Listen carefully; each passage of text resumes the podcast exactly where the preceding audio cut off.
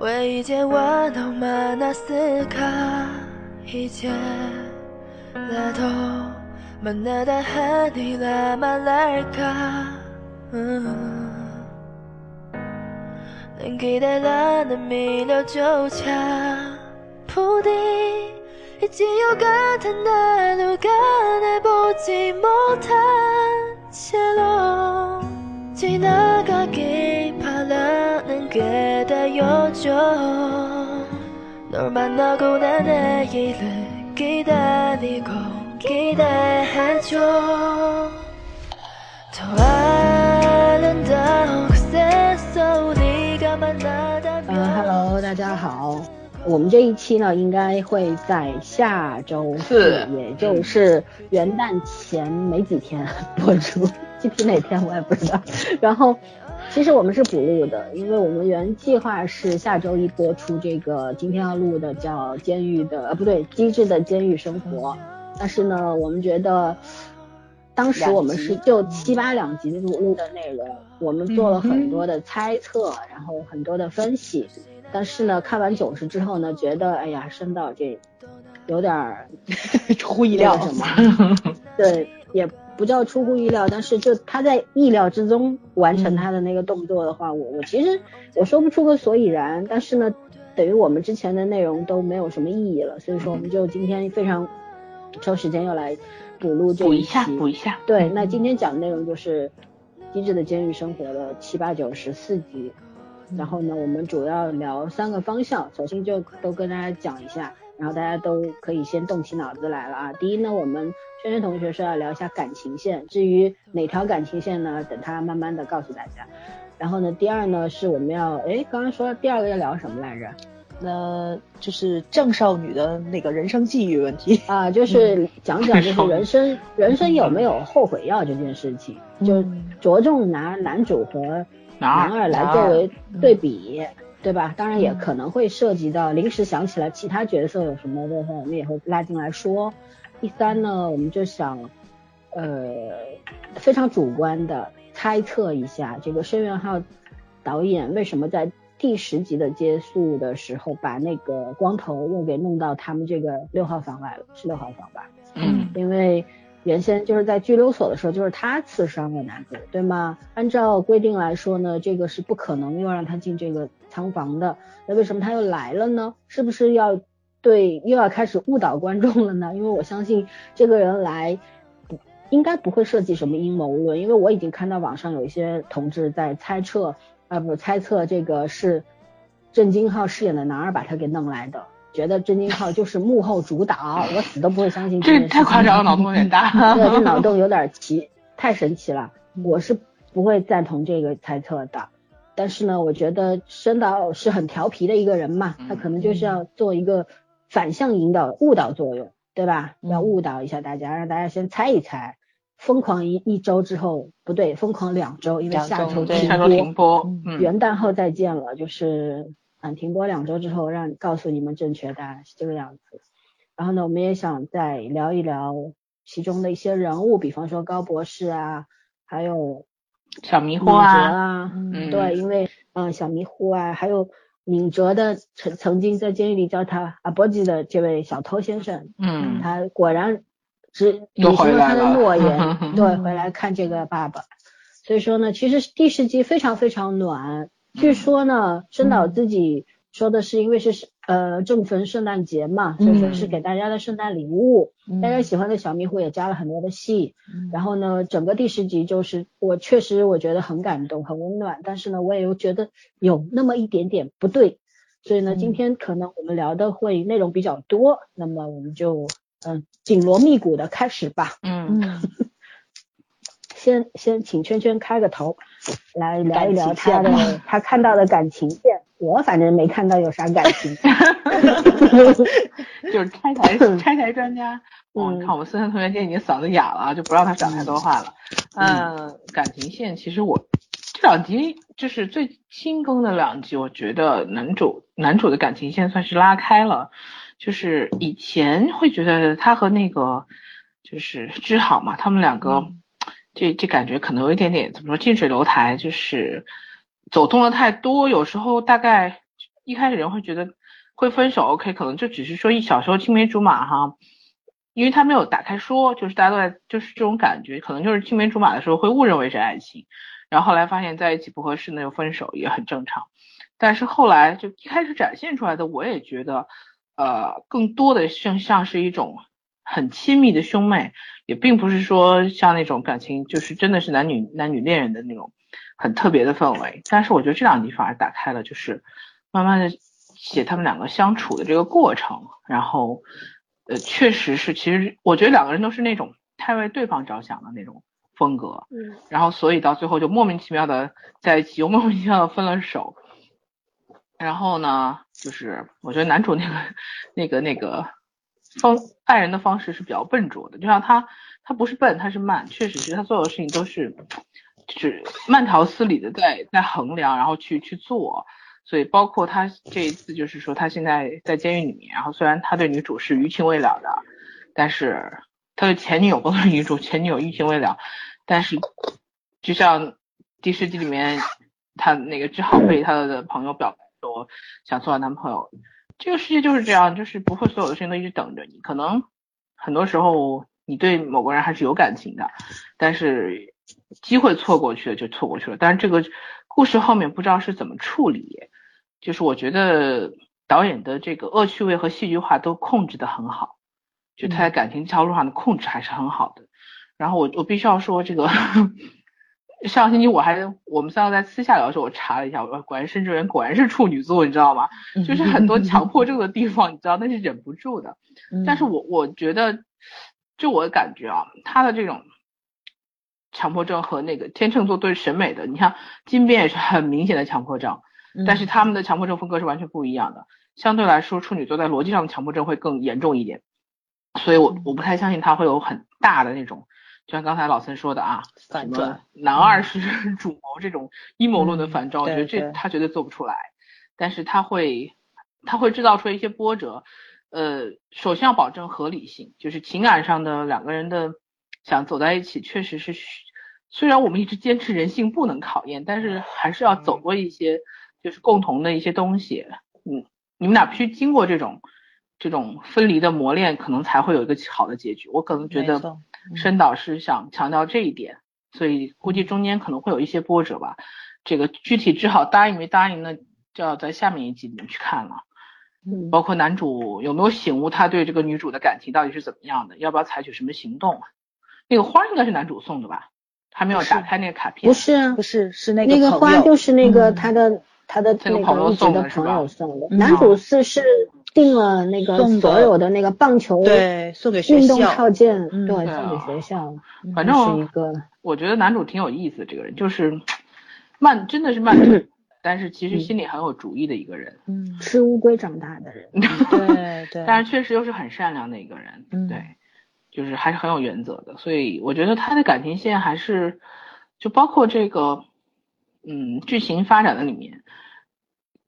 他妹妹，比如他妹妹无意中发现他俩是一对那段，然后超级好笑，就是处理的很好，很温情。这俩人还觉得挺隐秘的，嗯，但其实也不是那回事儿。包括后来这两集还有男二的感情线在里面嘛，就是男二和他那个阴差阳错的和和和这个男主的妹妹又在一起了，嗯，所以我一开始我还我就没有觉得他俩会有可就走在一起的这种可能性，但是后来。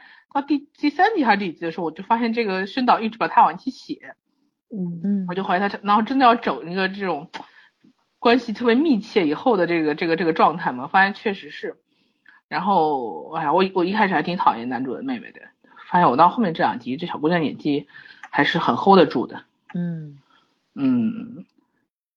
就觉得他的因为别人老哭你就讨厌人家我不喜欢这种，就是哎呀，我我就不喜欢这种小女生的这种风格，对吗？嗯，我是真的不太喜欢小女生这种风格。但是其实我觉得他妹妹展现出来这个性格和那个男二就是这个李俊浩，呃，不是叫是叫李俊，对，就叫李俊浩是吗？我 刚才说那个叫李俊浩啊，和李俊浩的这种，就他妹妹其实是有一个很很，我觉得一个稳定性很强的一个人，就他这这兄妹两个性格是有点像的。就是金金继浩和金继熙，他俩性格上在有一些地方是很像的。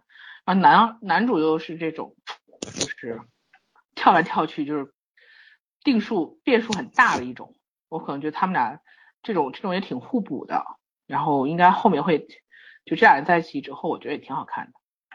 嗯，这这感觉怎么说呢？就是呃，整体因为毕竟涉及到监狱这个题材，整体色调上比较灰暗，然后包括导演的配乐是黑色幽默，就是小幽默的那种。嗯，然后这个这个爱情线算是里面为数不多的这种让人觉得比较阳光的地方吧。对对。嗯，这是真，这是真实存在的温暖，而且不带那么多闪躲和算计的。嗯嗯嗯，对，没了。其实他给的那个解释也蛮好的，嗯就是男二为什么我们一直觉得就是人性是有阴暗面的嘛，不可能男二就是个天使，对吧？对，就是天使也会有，就是有月球背面的那个东西。嗯呃，人心总是会有坑坑洼洼的地方。我们一直觉得人心都是善妒的，可能说。男二就是对男主有深刻的友情，特别深厚。可是也或者就是男男二就不太在意这件事儿。对，就棒球对他来说就是一个目标，阶段性目标。因为他妹妹不也说了嘛，经济系也说了，说你哥一开始就没有练打棒球，就是因为看我哥去练了，对，他还好奇，就属于这种。嗯，对，所以说他这个解释给的还是 OK 的，就是他就是一个。心特别活的人，嗯，不会很就是因为会的太多了，而且很容很容易就干好一件事儿，就这样的一个人，所以说反而这样的人就不会不会具备男主这样子的这种品质，就是沉得住气，对吧？特别的愿意一辈子只去干好一件事儿，嗯，就是我觉得男二对男主。的感情应该是复杂的，就是把他当成好兄弟，然后一辈子的这种特别亲密的这种关系，然后愿意去给他很多友情啊、帮助啊等等，对吧？然后，对，但是我觉得可能男主在他面前就像一面镜子，因为他当年虽说他什么都能干好，但是你去放弃一件其实你本该可以干得更好的事儿的时候，总会有遗憾，对吗？然后也会。可能自我的感觉上觉得有点说不出个滋味儿，就是说，我觉得他看到男主的时候，说说不定是就是既羡慕也略有嫉妒吧，然后又想，因为他现在男主落难了嘛，对，又想保护他，所以说这种复杂性肯定是存在的。然后呢，目前到第十集了，我们之前一直在猜他到底会以什么样一个状态来呈现他的阴暗面，然后第九、第十集给了我一个比较好的。回应就是说，当年，嗯，李俊浩就是男二在创业阶段，对吧？还，呃，见到了这个男主的时候，男主跟从前一样，从来不会因为说我现在出名了，你什么都不是，所以我看清你，而是主动冲上来，狠狠的拥抱了他，熊抱了他，对吧？嗯。然后捧了一大堆的棒球给过来给他面子，因为他的朋友、他同 事想要签名，他就拿一堆过来。就我觉得人有感恩之心，然而那个时候可能就觉得你你是靠得住的朋友，所以我这辈子也一定会支撑你，就是这样一个关系。嗯嗯，我觉得申导的细节拍的特别好。其实那段见面会，就是熊抱啊，还有后面签名啊什么的，并不是特别打动我的。我觉得是他对他前辈去介绍李俊昊的时候，他说了三次。嗯，其实第一次说这是我朋友，前辈们抬了一下头。然后说的是这是跟我一起打棒球打起来的朋友，然后前辈们就又点了一下头，然后他最后说了一句这是我最好的朋友，那么前辈不得已都站起来了，他是那种怎么说呢，就特别符合特别真诚的这种对对跟人对性格上符合他的那个他本身的那个性格，就是他想做就是对方做到那个程度，他就要不停的去去去给对方那个暗示，他就。特别怎么说呢？他应该也不是暗示，他就就是要说明这个人对我来说非常重要。重要，我希望你们也尊重他，就是这样，重视他，就是这样。嗯嗯。然后反正就是那一段嘛，那三句台词的递进是说的是让我心里面觉得特别特别的感动，所以我也能够理解李俊浩当时他的那份感，那他的那份感情跟感激在里面是什么样子的。对，所以深导这个细节上确实是做的还是。呃，就挺圆满的，然后也很好的去解释了这个问题嘛。还有，我要给男二说两句，我觉得他可能也不是那种随随便便就能成功的人，虽然说他很聪明或者是怎么样的，但他也付出了一定的努力。包括他放弃棒球的时候，他弟弟说啊，他考了一年就考上了。但是镜头展现的是他比其他的人要多付出了很多。他知道这条路我走不通了，因为我不想去赌，因为有百分之五十的可能性我可能不会成功。那么我又渴求别的成功的时候，在另外一条路上，他是真的很努力的去做了。问题这个人就是特别有意思，在这儿。他是做到了他自己的既定目标之后，他就不断往前进一步。对对对对对对，就这个，这就是那种我只我只完成我自己定的目标，然后就是别人的那种目标和诱惑力对我来说没有，并不是很大。对，也你也不能说他是淡薄或者是怎么样的，就是就是我觉得一个是跟运气有关，还有一个就是跟他自己的性格也是有关系的。对，他可能真的不是那种。把蓝图画的非常大，野心、进取心非常高的一个人，他其实并不是。包括他就是可能想进这个监狱里面，也是他人生中的一个小目标。他进来了之后，啊，他发现跟他想跟他想象中的不太一样。要不是因为男主在这里，他可能早就跳出这个地方，他又去看书。但是在这个一步一步跟这些犯人的接触的过程中，他是真的有一点点改变了对这份工作的一个看法。一个是他们那个就是那个是叫朴科长还是叫什么那个。退休离休的问题，一个对他是一个打击啊，对朴系长，还有一个是那个神父，对吧？神父跟那个特别坏的人，我觉得这可能就是一个好人进监狱跟一个坏人进就很极端的例子，去去触发他的对监狱的一个特别直观的一个看法，他有他自己的这个价值观在里面，他彻底摆脱出来他以前对监狱的那种怎么说那种既定的传统认认对对传传统认知对。就是，而且申导是用了很多细节去填充这些，包括他刚开始对法子说话特别随便，对吧？嗯嗯。呃，然后那个就带咖啡只带两杯，然后慢慢的就展现出来，他来的时候就会带三杯咖啡，而且跟法子说话的时候也是很很很随意那种，也能他喊他哥哥，他也能去答应他了。以前是那种觉得你冒犯到我的感觉。对，以前就是说犯人和狱警的那种。嗯。没错没错，对，就是他是通过这种小细节去展现出来每一个人的成长在里面，所以。所以我也能够理解男二现在为什么要放弃掉他想找到另外一份公务员的工作，就安心在这里面去走这个。所以我觉得就是郑少女的这个成长还是挺挺挺符合我的那个审美观的。对，就是我我说一下我的看法，我觉得就这真的是每个人每个人的理解。还有就是其实电视剧里边已经展现过了，说为什么他对自己是。对自己很容易放弃这件事情是有个解释的，他因为他有恐惧感，嗯，因为往往就是这个样子的人，就能力特别强，学习能力很强，然后就是应对能力很强的人，对吧？嗯，他可能越发的就是有那种不容易找到目标意识，嗯嗯，就是那种警戒心是非常高的，这也导致他做任何事情，他不是虎头蛇尾，而是就是早上说的见好就收，对，就是见好就收。完成了自己的目标之后，就不会再深入下去了。也就是因为他不愿意固执的往下再深挖一下，导致说，呃，他有很多事情会产生遗憾嘛，嗯对吧？会后悔。对，呃，有的时候就是因为害怕再多做一点，可能反而会做错，嗯，或者说会让自己，呃，原先建立的目标就是。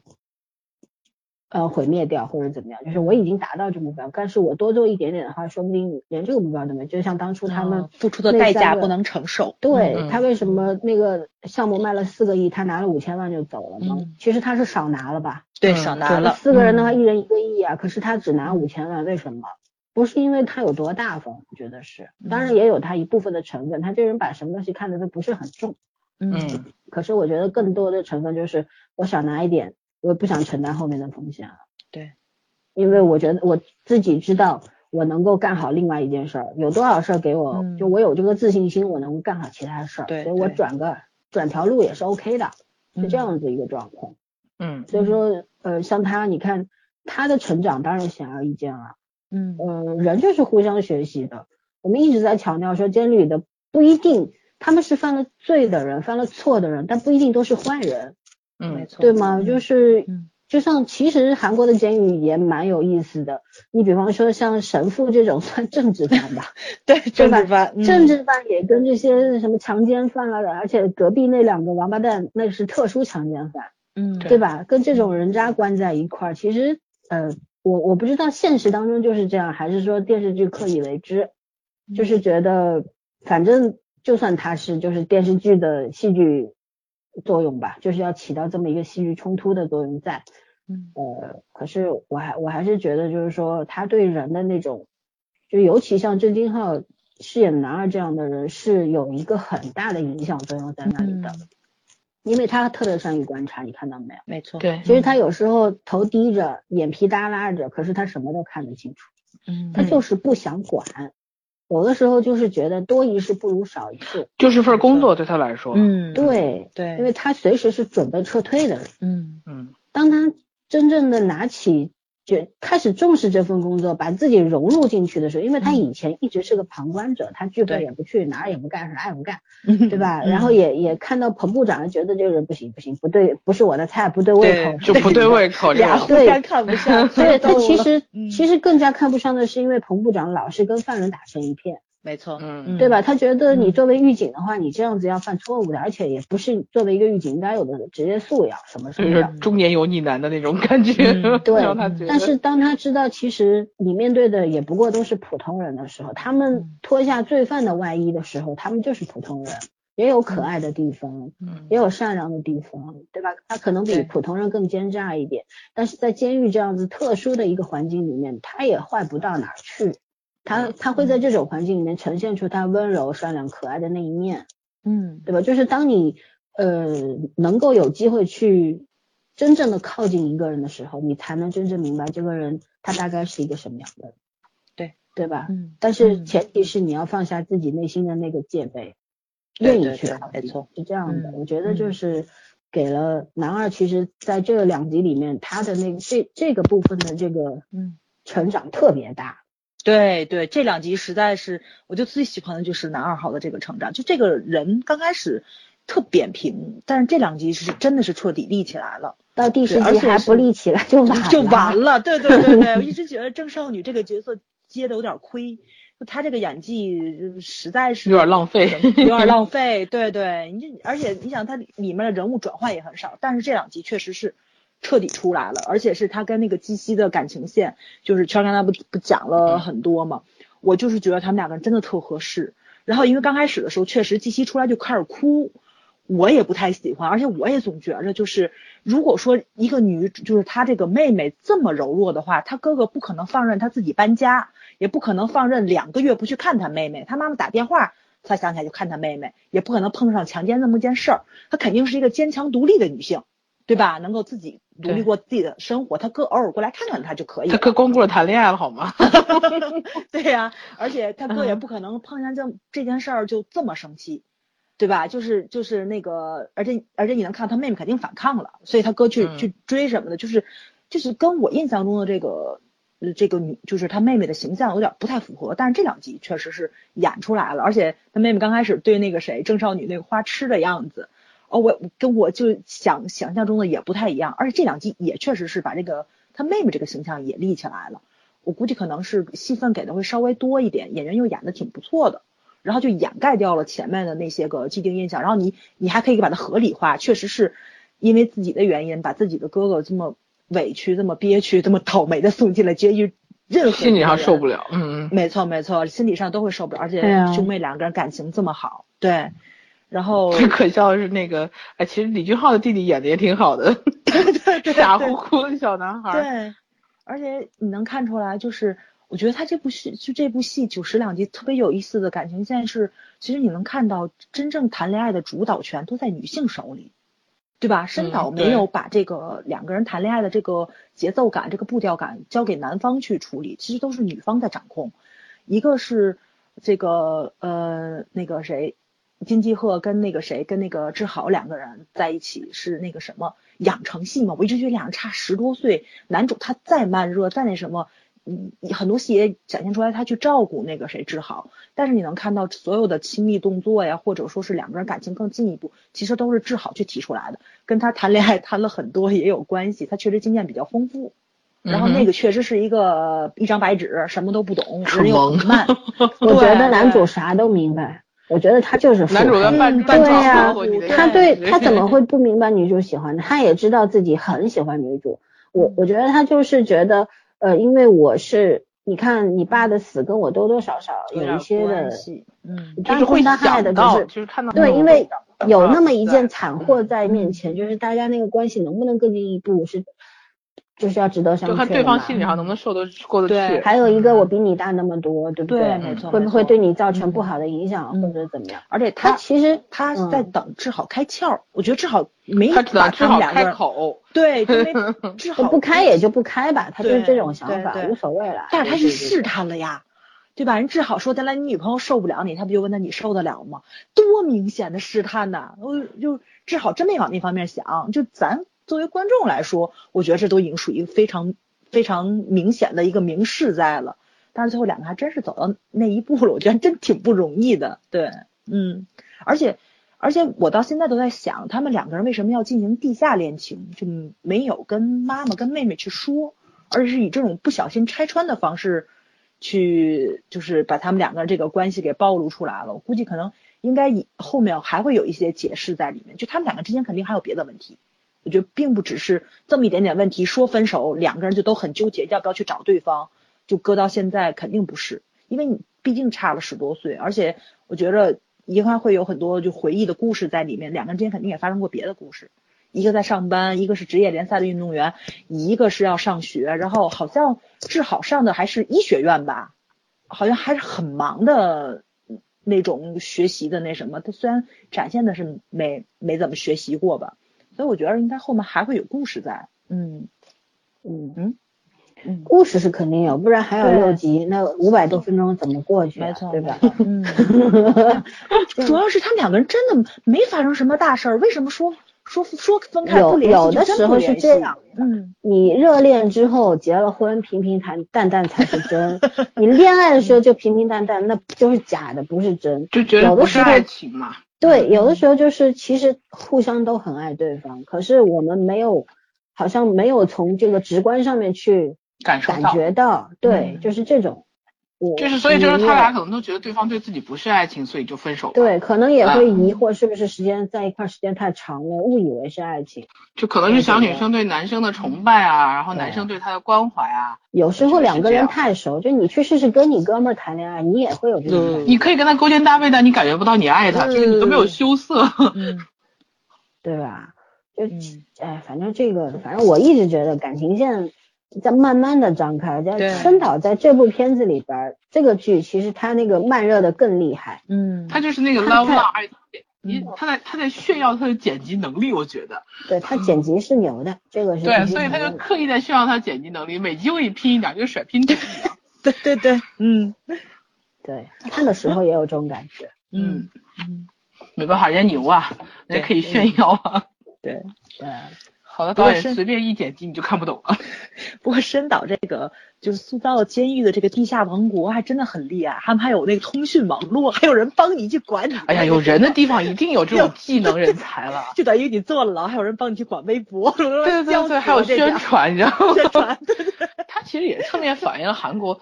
表示韩国还是很怎么说呢？人性化的嘛，高科技嘛。对，你不知道有些国家发达国家，他坐牢跟住宾馆似的吗？对啊，特别好。嗯，我觉得最可爱就是那个，那叫什么？他那个那个那个监狱狱管彭哦彭部长，然后那那那人不是说他带着高博士两个人，他们两个去。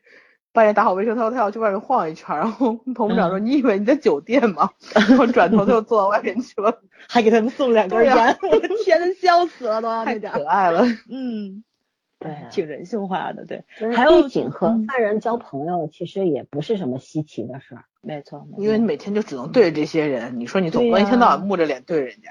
朝韩边境的那个就是那个人不还交过朋友，拍上电视剧了，不拍电影了吗？不都，这都是真事儿啊。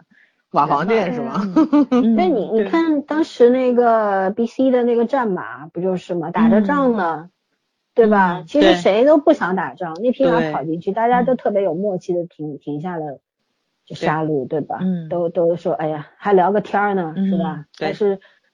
这这这是人的本性，就是我我们其实也不是要对立的，谁跟谁吃饱了撑的非要跟你对立啊？无非你这对我来说，像狱警就是这是我的工作嘛，嗯，对吧？我干嘛跟你结仇呢？我我无非也是拿了薪水来这边工作而已，就这样，嗯对，嗯。然后像彭部长这种角色，其实监狱里边是有的，说实话是有的，因为呃热心人这种人就是，而且三观特别正。他呢，但是我觉得稍微夸张了一点，比现实中的人物会，因为他基本上就是犯人的老妈子，感觉这跟那个就是。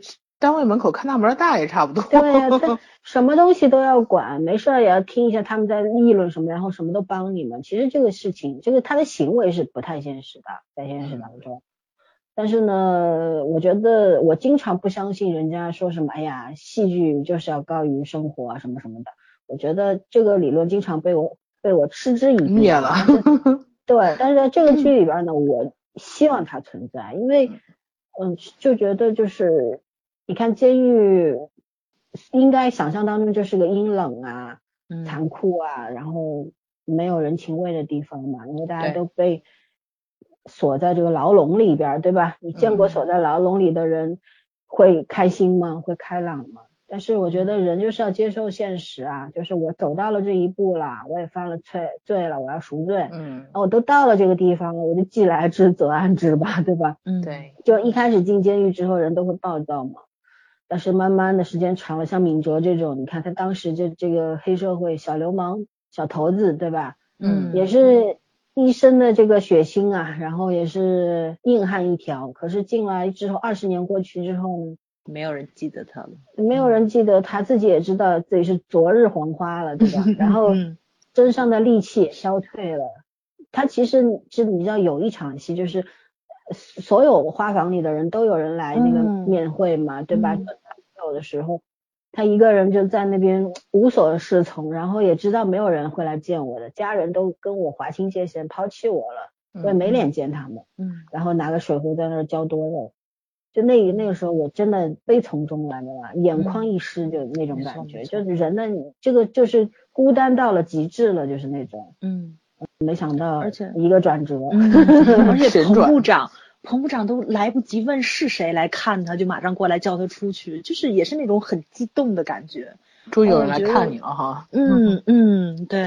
所以狱警这个职业特别微妙，你知道吗？就是就是你永远你不是参与者，你就是旁观者，你看着这些犯人悲欢离合，然后看到他们家属。就整天要，反正没有一个会开心的，没有一个人会笑的，都是很痛苦的来，对吧？动不动就是哭哭啼啼的，嗯，就是，然后你也知道他都犯过什么事儿，有些人是有委屈的，有些是就是恶，呃，每个人情况不一样，然后你就是一个感觉你在这些犯人面前就是一个观察者，一个旁观者，嗯，你不会去参与进去的。可是当你跟他们交了朋友之后呢？彭部长整天说我不相信任何人，可是很多人他是相信的。对，嗯，我相信，我觉得彭部长是相信人性还有善的部分，嗯，相信人可以改邪归正，也相信在这么一个这个监狱这个氛氛围之下，这些犯人也干不出什么事儿来，就这个，我觉得就是主要是有一定的信任，对，这个规矩是个很明严明的一个地方。对对，相对来说，嗯，是，而且他本来应该也就是一个老油子、老江湖吧，呃，就是骨子里明明特别正，但是呢，可能就是形式啊、风格呀，随意，就 对，就那种糙汉子的那种感觉，动不动就是你这小子，对吧？都每句话都要带互相之间看就是带个脏话瓣儿的那种，对，哦，从来不跟人家说。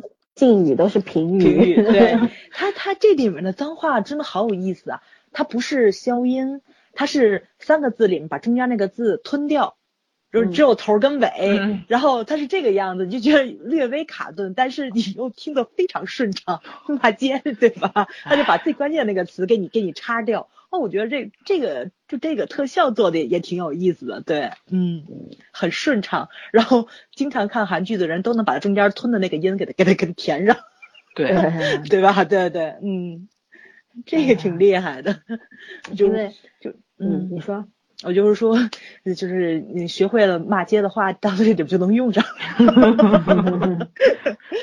这也算现学现卖吗？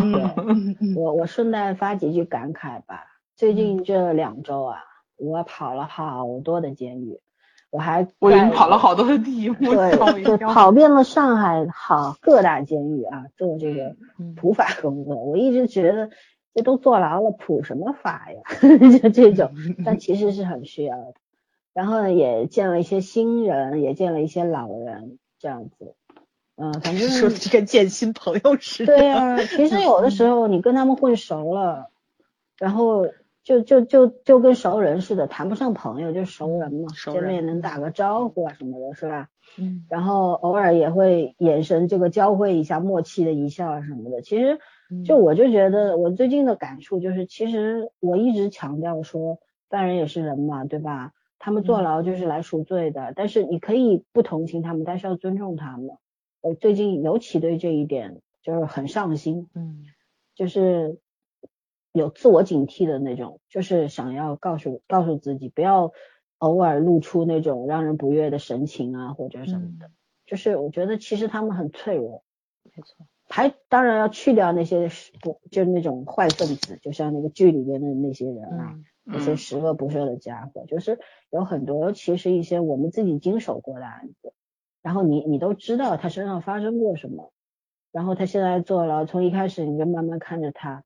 因为有时候我自己的经验就是有一些案犯，因为当初我们跟他们接触的时候，他们还不是犯人，只是嫌疑，然后来被定了罪，对吧？开始服刑，然后过程中因为我们的工作，我们要做一些就是了解他这个人的半生嘛，对吧？你知道他的犯罪成因，你就得去调查他，跟他面谈啊，无数次的采访呀，然后走访他的家人亲戚啊，他成长环境啊什么的。因为我们是做一个统计工作嘛，然后就是你会跟跟犯人就是不断的接触，然后你就是很清楚他身上都发生了什么，但是你又不可能知道的一些就是他内心到底有过一些什么样的微妙的变化或怎么样。就你看到这个人的时候，其实那种感觉是很神奇的。你跟他很熟，你又跟他很陌生，就是这种感觉，知道吗？然后。嗯，有一些犯人，比方说他开始坐牢的时候情绪特别大，会有呃，虽然说自残的机会也不高嘛，对吧？监狱里边用的肥皂都是挂了绳儿的啊，那个牙刷都是不能用煎饼的，等等啊，这种尖利的武器啊什么都是不可能存在的。当然他们也会自己 制造嘛，偶尔对吧？就是说，嗯，大多数人坐牢了他就认命了，就是我赶紧坐完这个牢，我出去重新开始，这个之后。其实我真的能重新开始吗？那是另外一件事儿了。只是说当下的感受，他们肯定是这样的。然后一开始的时候，情绪有些人是不对的嘛，会自虐，那不吃饭啊、绝食啊，或者会被打呀，或者整天就在那哭啊，情绪低落啊。但是你过了一年或者两年这样再去见到他的时候，他那个精神状态就正常了，就是他也谈不上明朗吧，不可能开朗，但他比以前那个状态要好很多。就你在他身上能够看到特别惊喜的东西，就是这个人可能他不是成长了，而是他醒悟了，你知道吗？哦，我还以为习惯了呢。嗯，他清醒过来了，就是这个坐牢的两年一年的时间，他可能就想明白了那件事儿，他自己一直困惑的那个东西，然后他突然就醒了。就就我每次看到这样的状况的时候，我心里是很欣喜的，就觉得这样的人可能他出去之后不太会再进来了。嗯。就是心里会有这种感觉，嗯，但不能做保证，对吧？因为人的际遇永远你不能确定嘛，以后他会遇到什么？因为这样的人其实内心就是很脆弱的，他出去之后他要遭遇的东西，他要面临的东西远远比我们想象的要难。没错，嗯，对，嗯，对，对，就就就多说这几句吧。嗯，那我们现在是在聊哪部分呢？第一部分的感情线，然后已经跨越到第二部分的第二部分。对啊，男二的这个这个性格问题。性格其实也谈完了嘛。好，进度飞速。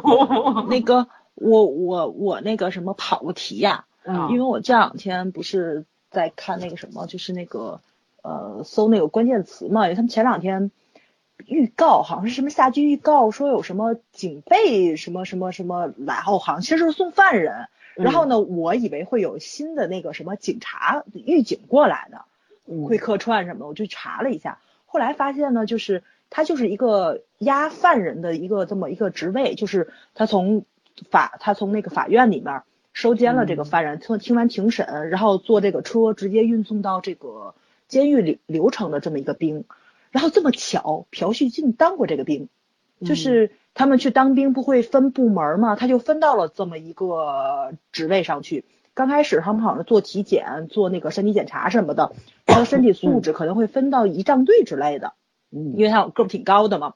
但是最后就给他分到这个职位上去了。后来朴叙俊他自己就是接受那个综艺采访的时候说了好多，就是说就是对他演戏的帮助，一个是因为他听了很多庭审，做了就就是好像也有一些就是其实就是中国的法警啊，对对对对，就是法警，对他们是特别长五个字的那个名字翻译过来的，我都忘了 叫什么了。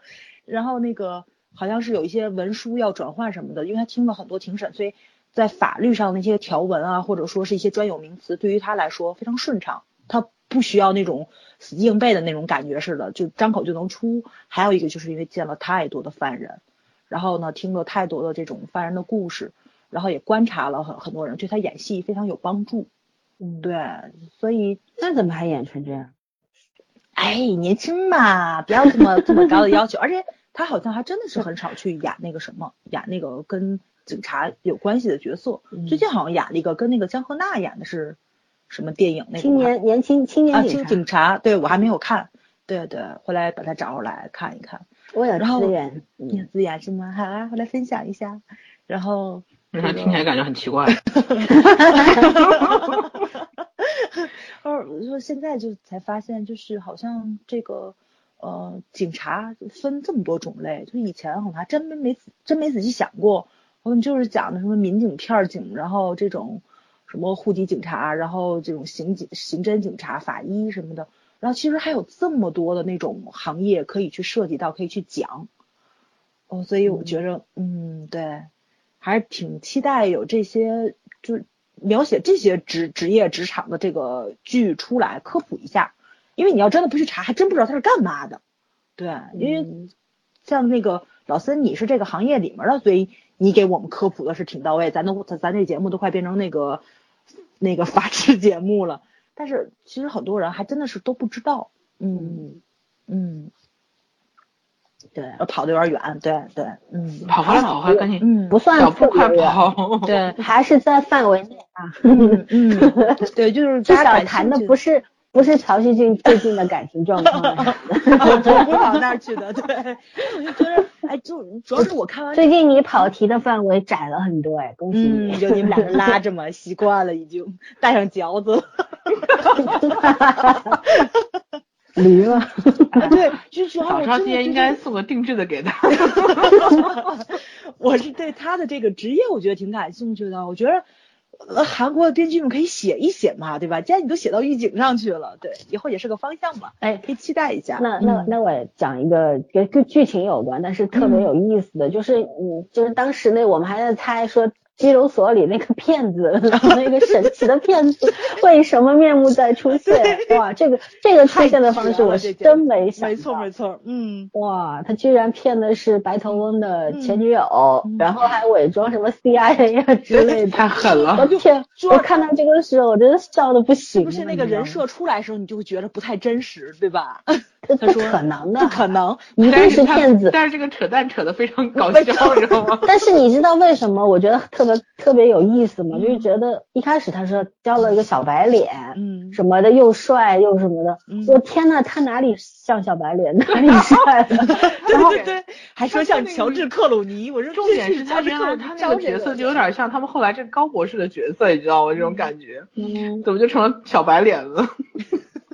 太逗了，就是就就整个就觉得，哎呀，这个编剧还是很有才华的，因为这个编剧不就是原先请回答编剧之一嘛，对对对？嗯，我我觉得这回好像也没有什么束缚，特别的有心思，然后有一些细节的反转，真的我觉得很有才华，没错，那种感觉。而且你是真的能看到很多高级的美国经典电影，这就是真实的谎言。他当时出来的时候，我真的都要喷了。对吧？对啊，对，对，觉得有那个影子在里面，他是真的借鉴了很多经典 美国电影在里边。可是，哎，就是这个的时候，就我就在想，为什么女人真的会上当受骗呢？就有些猎奇心理，而且我我觉得骗子真的都是很很就高级非常这个高级的人才，因为他看得懂人心。就他其基本上像这个白头翁的前女友，就是很有钱嘛，就很无聊嘛，对吧？需要人陪呀，然后。就是生活到无聊的时候就需要有那种有非常对也需要刺激，然后很有好奇心嘛，对吧？你一般跟一个跟你早上说我是 CIA，我现在那个什么你枪不能摸，我现在执行一个秘密任务，然后我需要资金什么什么的，你会信才怪，对不对？但是就是像他那个前女友就会信，对，一定会信。你们知道我在知乎上看到最搞笑的一个问题是什么吗？是真的有女孩提出来说她男朋友跟她说他是外星人，他要走了，离开地球，跟他分手。她说我到底该不该信他？是是真的，这各种神仙总是有的。对对，就是就这种离奇的分手方式。也都有人信。对，对他，他既然提这个问题，他他就是有信的成分在里面，不然他不会问的。他一嘴巴子过去，我就跟你分手，不就完了嘛？对吧？也许就是想要自我欺骗，也许就是来骗回复的这个东西。哦，对，骗回复，说不定出题目是个男的呢。哦，也是哈，反正我看的时候我都真的惊讶了，不知道怎么回答的。对，但是 但是这样的就是说很容易轻信别人的。一定存在，就是有些人像像有些人是这样子啊，容易相信别人是一种，还有一种就是我其实不信，但是我装着信，还有一种就是说我将信将疑，对吧？各种可能性的，还有一种就是我他妈什么都不信，就这其实对人的信任无非就这四种了，嗯，没有什么那种百分百的信任感，就像当年那个士兵突击里边，对吧？那个谁李晨饰演的这个人叫啥来着？吴哲，然后吴哲，然后因为当时那个军事演练那个那一场演演练的时候，他对那个元朗说，他说不是每个人都是百分百信任，对对，百分百信任是一种天赋，他说我没有，嗯，对吧？就主要他 bug 也太多，那个是个高智商，全看出来。对呀，其实你想呀，像他这种骗局，你都不需要很高的智商，你稍微点常识。你都能知道他在忽悠你，你都不会信。对，可是有的时候人是会有一种有一种情感的自我欺骗模式嘛，就是觉得这个人让我觉得各方面都很满意，然后我觉得我要为他牺牲我自己。其实你说谁能真的把你骗掉？无非就是自己自欺欺人嘛，对吧？有的时候是这样。我觉得像他前女友这种人。都不是特别好骗的人，那也是老江湖呀，对吧？他他就是个骗子，说白了就是，嗯，对吧？因为白头翁也是个骗子，嗯，他说白了就是个骗子，但是就是有的时候就是你陷入了爱情，然后对对，嗯，对你你愿意去相信而已，就是这个样子。然后有时候被骗了也就心甘情愿吧。对呀，是的，女人嘛，没有办法，就喜欢别别说女人，男人也会，男人一样的，也有的时候就是你的情感受受到了自我的那种束缚，就是觉得如果我不信的话，我该怎么办？嗯，现在我就一定要信。对啊，就以前总觉得可能会女人会被男人骗很多，但是现在看社会新闻，我发现男人被骗的怎么也这么多呢？还真是是。不分性别，就是天真的人，他永远都容易被骗，没有办法。对呀，嗯，哎，骗子可不管你什么，对吧？就经常看到那种什么很稀奇的事儿，你认为用常理都无法去理解，可是它就是发生了嘛。嗯嗯，对，我是外星人，我要走了，我跟你分手，保重啊。回我仙女座，哎呦笑死了，这实在是太逗了，嗯，啊，对，但我觉得真是对女生挺残忍的，你知道吗？这样你笑她的过程中，你会你也会觉得很心酸，这种理由，哎呀，这是这是多瞧不起你，用这种理由来跟你分手，哎 哎，有人愿意信啊，你没有办法呀，嗯嗯，善意的谎言，善意的谎言，对，我觉得这样总比说。你这个女的什么都不好，我其实就是不喜欢你，我都是骗你的。我觉得这样反而可爱一点。对对。我在知乎上回答过一道题目，我说就是那题目就是那个我也我我也跑跑一下马，就说那个男的，呃，跟那个女孩子，就是这女孩子跟他同居三年了嘛，然后，他现在知乎上出了一道呃写了道题目求问。说这个女生又懒又馋，什么都不愿意干。我妈觉得，就是她也照顾不好我，什么什么的，我要不要跟她分手？然后我我就在下面回答，我说其实最最人道的分手的理由是性格不合，而不是你说的这些，对吧？别把你妈拉出来丢人了，别你你自己对吧？对对，这个女生完全没有尊重，你把她当什么？然后为什么还拉你妈垫背呢？就这么回事儿，好了，跑回来，就我们继续聊聊这个剧里面。嗯，啊，他那测速器，你不觉得很搞笑吗？对吧？他最后自制的那个测速器，然后那个法子问说：“那个你这是从什么里边？是一个综艺节目？对叫什么 好奇心综艺节目是什么的？”我觉得哇，我就看的我都想去看看那综艺节目都有什么了。就以前咱们的那个海南卫视，我真不知道你们看没看过那档综艺节目，就是。就是那个一个老爷子跟一个小孩儿，嗯，经常就也有跟咱那个国家宝藏小剧场似的，他们两个人出来，小孩提问，老爷子回答他，都是一些特别莫名其妙的问题，比如腰缠万贯，正常这个人用现在的价值来说，他到底有多少家底儿，多少钱？嗯，哦，我觉得特无聊，你知道吗？腰缠万贯，到底这个人他手里有多少钱？哦，他就真的给你去讲，还真能算出来。他是按当时的那个万贯的那个钱换成银子，再换成金子，再用金子用现在市价去算，他有多少钱？还有杨贵妃她到底有多胖？她到底有多沉？有人算的呀？对啊，他对他真是算，他从那个画去去推算，就是身高比例什么，算完了之后就能算出来这个女生三围大概是多少。他们去街上找找个三围差不多的女生，然后问女生你你多你多少斤？那女生不好意思说，上秤一称一百三十斤。一米六四，一百三十斤。要说不胖不胖，杨贵妃真不胖，真特别逗那节目，你知道吗？叫什么我忘了，就都是这种特别无聊的问题。我没想到他们韩国也有这也有这种节目，我真想看看，你知道吧？哦，后面就就没怎么出现过那个节目了。对，因为我觉得可能看的人实在是少，像我这种无聊人比较少一点。嗯。未必少，只是说大家不说明着看，这样明着看很没有很有被又被本来是想窥视别的隐私，因为我被别人窥视的那种感觉，你知道吗？嗯，所以我所以我觉得他这个挺有意思的。后来我后来我再翻过去看一下，到底什么综艺节目，找一找。对，嗯，完了，我是不是把话题又给说冷了？嗯，对，跑题意思。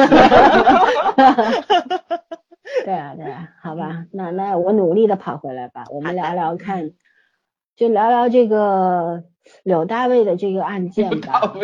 对，柳大卫案件，我们之前猜测的是说会不会是彭部长出手帮忙，或者说男主出手帮忙，但是不是哦，是人性那个被唤醒的这个，因为他哥帮过这个人。嗯，对，因为柳大卫帮过这个人，啊不是当年他当时帮过他。对，当时他他妈妈那个昏迷的时候，他逃就是逃赢了嘛，对吧？应该是受到重罚的，但是柳大卫帮了他，相信他。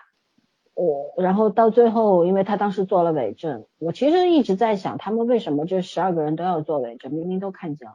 嗯。一直在想，其实我们上一期我们没有播播放出来，这一期我们也猜到柳大卫可能他性格上有些问题，也是其中的一个部分。因为你看小迷糊一直说他是。死脑筋，死脑筋，死脑筋，对对吧？这两集天天天天骂他死脑筋，就是这样，不不知变通。我觉得这可能是他的一个性格上的障碍，就条条框框太严苛了。对，你心再善，你不说出来，谁他妈知道？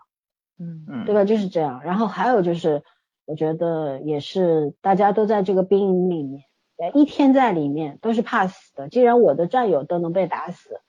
如果我说出真话，我会不会被也被弄死？其实也是会害怕的嘛，不一定是畏惧权势，有的时候就是就是想想自己不想去成为第二个受害者，第二个死者，就是这样。我觉得我我觉得是可以理解，虽然到现在还没有说出来，对吧？这个原因，我希望他能够给我一个非常合理，然后能够震撼我的原因。对，是这样。好像这个再审的时间还挺长的，是吧？他好像是在里面嗯待着，也没有。上法庭啊？他会不会因为牵涉到军事法庭的事情，所以再审会比较困难？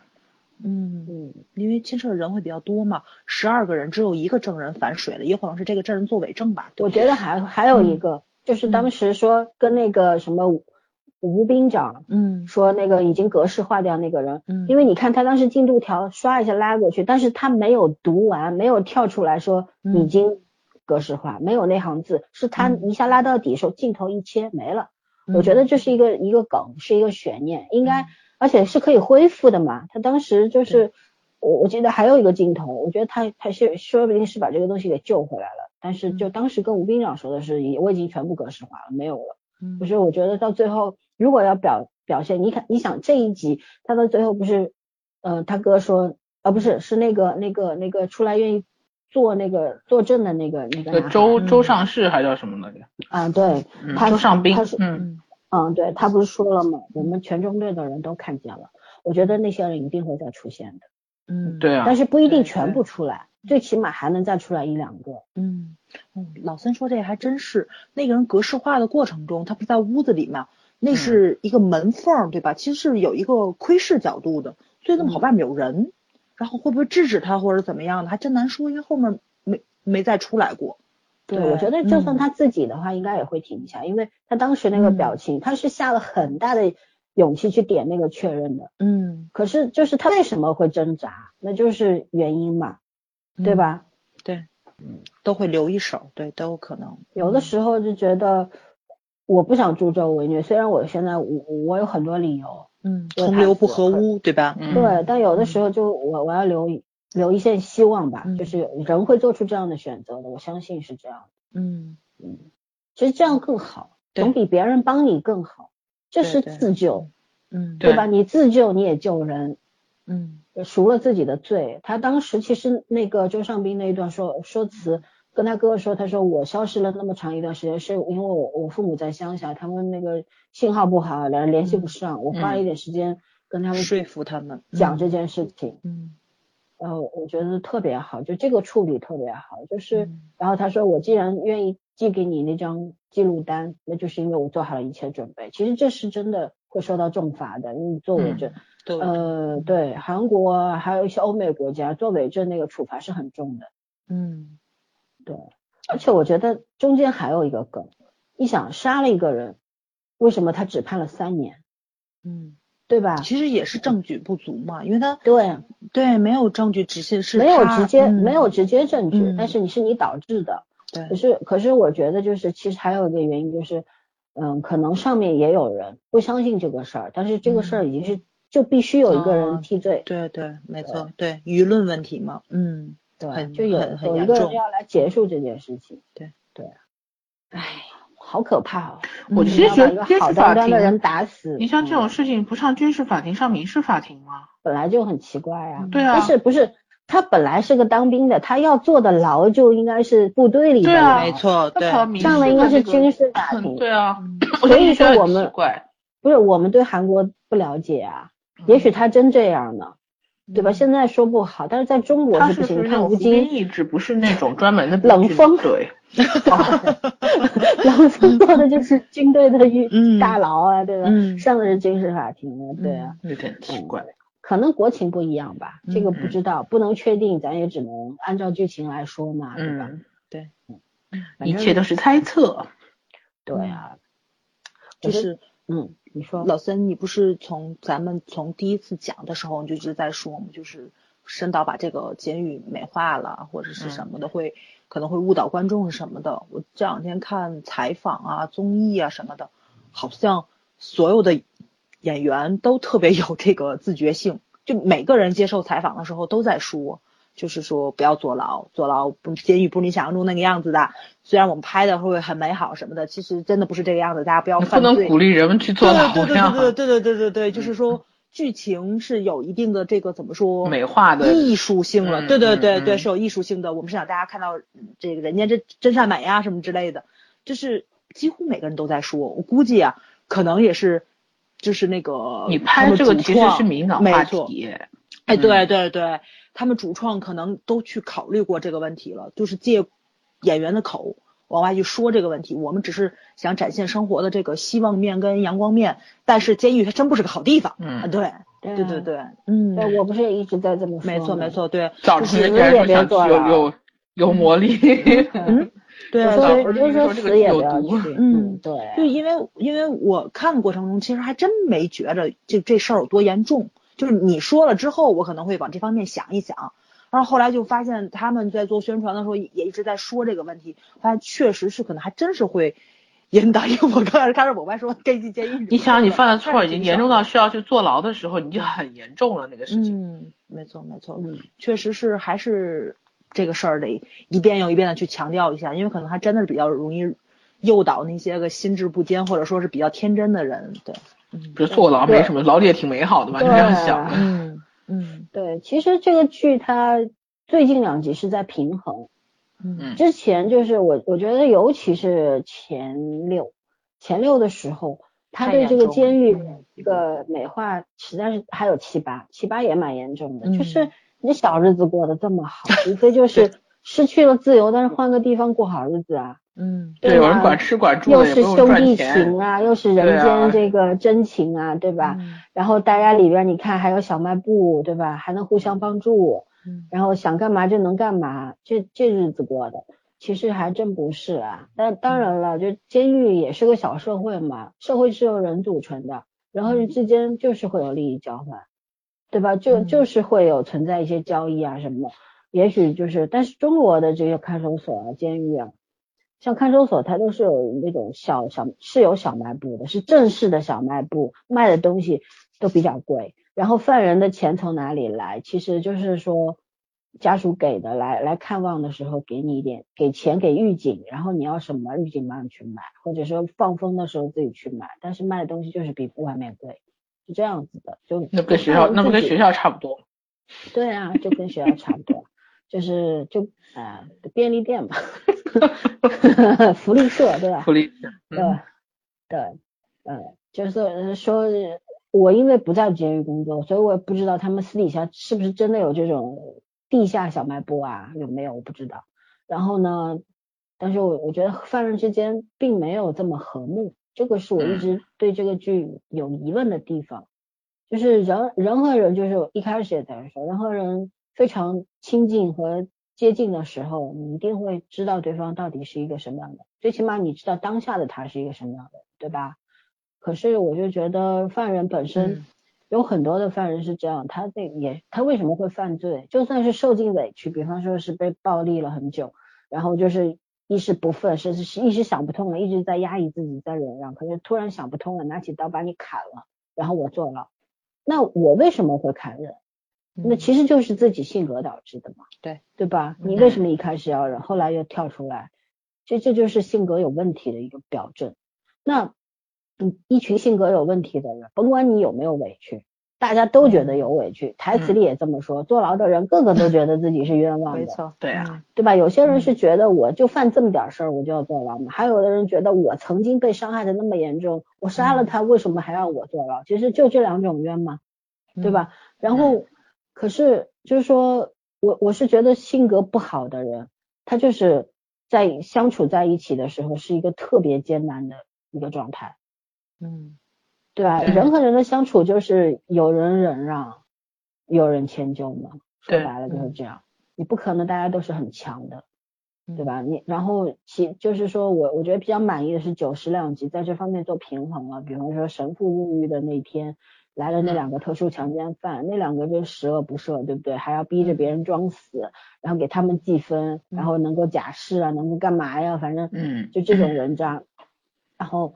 当时我记得好像是我忘了那句台词具体是怎么说的，反正就是讲到了，意思是说监狱就不是你想象的那个样子，对对啊，对吧？六号房这么好，你千万别去别的地方，嗯，对吧？嗯，是这样子，就就是还是这句话，就是不要不要去犯罪，嗯，对吧？你可以犯一些小毛病，犯一些错，可是不要去犯罪。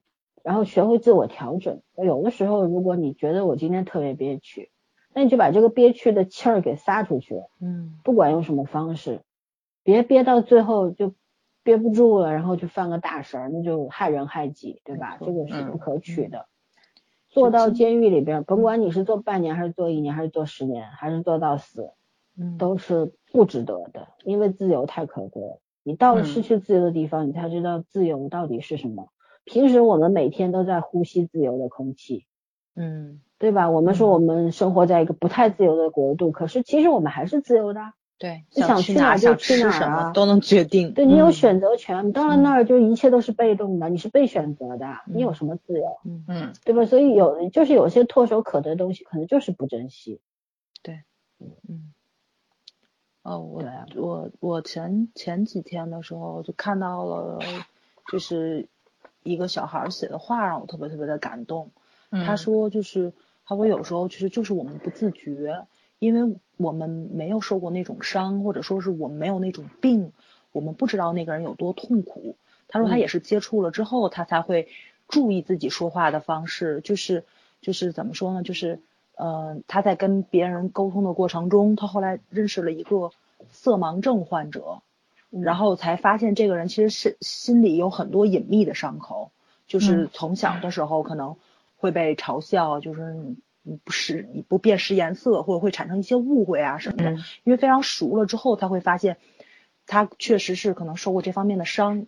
所以以后的时候，他在跟别人聊天的过程中，比如说说，就是说，就是比如说指指一下那个人，他就习惯性的不会用颜色去说那个人。比如说穿着黄色衣服那个人，他不会说，他会说他穿什么款式的，或者留什么样的发型，他就已经会把这个其中这种色盲症的这种病带入到未知的这个人身上，他怕不小心伤害到那个人。他说他他说他说没有办法，因为这个世界上。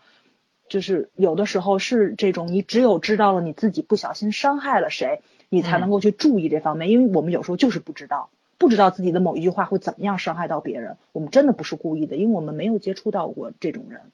然后就我看那那段话之后，我才发现确实是，就有的人很周全，说话就特别特别的，嗯，顾及到别人的感受。就像老三那阵儿去，就是。点评蔡康永的时候，对吧？老三说这是一个非常非常温柔的人，肯定经历过很多事情，就嗯，就就明白他本人就是很敏感的，对他肯定是采访过很多人，接触过很多人，那些人都受过伤，然后跟他关系很好，跟他去讲过自己的伤，所以他才会这个样子说话，他才能说出一本书叫做《说话之道》，你怎么样有技巧性去说话，不不伤害到任何人的那个自尊跟他们的那个。那个那个心情啊，就影响到他的那个怎么说呢？就是就让自己的性格更圆融一点。这这个确实是很难很难的一件事情。对，嗯，对，唉，就怎么我又把话题给聊崩了。聊对聊天都是怎么聊死的？就是这样。唉，那我们接着聊聊高博士吧。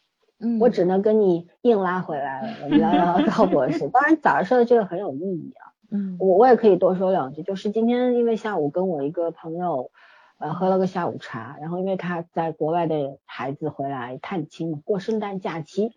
然后呢，就要非要见见我这个 年幼的阿姨啊，嗯，然后 在一边聊聊台湾人嘛，他年轻辈分高，好吧，对啊，然后他们就是呃，他就就是他们讲到说，去年的时候他们去美国玩，呃，然后在那个好时巧克力的那个就是这个巧克力的工厂，他们去去参观嘛。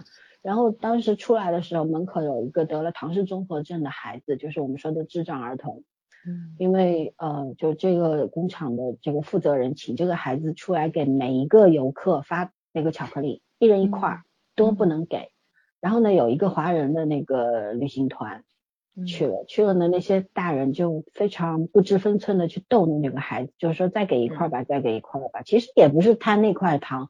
就觉得好玩而已，可能也没有什么恶意，嗯，没有主观上的恶意，但是确实造成了对别人的伤害。对，嗯，有的时候你主观上没有意识到，但是别人不行，别人会已经受不了。包括旁边有一些人就不知所措，你知道吗？因为也没有见过这种事，包括他们的工作人员一下没反应过来，然后是我这个朋友他们母母女两个人，嗯，走过去帮了这个孩子，就跟那些因为大家都是中国人嘛，然后就。跟那个旅行团的人说说，嗯，不要，请不要这样。就就后来那些人也突然就其实是很温柔的跟他说，跟他们说，请不要这样。然后那些人意识到自己有问题的时候，也就呃跟那个孩子很友好的就挥挥手跟他说再见，然后走了。其实就这是一个好的结果，嗯，对吗？其实也可以呃引拉到什么地方来讲，就可以类比。比方说，本身有一个事情，它是一个坏的开端，可是我没有有没有足够的智商和情商，讲将这个事情变成一个好的结果。嗯嗯，对吧？早上说，嗯，早上说，依偎相处吧。对，蔡康永为什么只有一个？对吧？情商很高，他是情商高到离谱，然后他每个人心里都有热处的。嗯，他是经历过很多，也也因为他喜欢的也被伤害过，对对，也也因为这些这个状况，同性的这个状况，然后被社会舆论伤害过什么的，指指戳戳，对吧？然后他也也很艰难，谈到这个的时候也会眼泪落下来。